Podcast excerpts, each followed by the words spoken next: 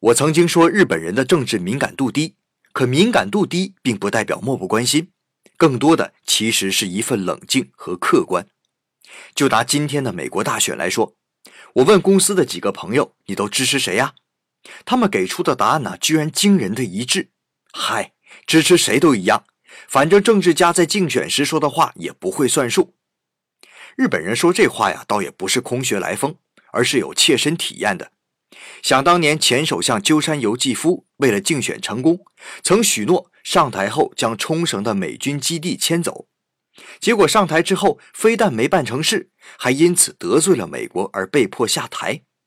所以啊，所谓的竞选谎言，倒不是说他们真心骗人，而是当你真正坐在那个位置上，就有太多因素需要顾及，也有太多可以制约你的东西了。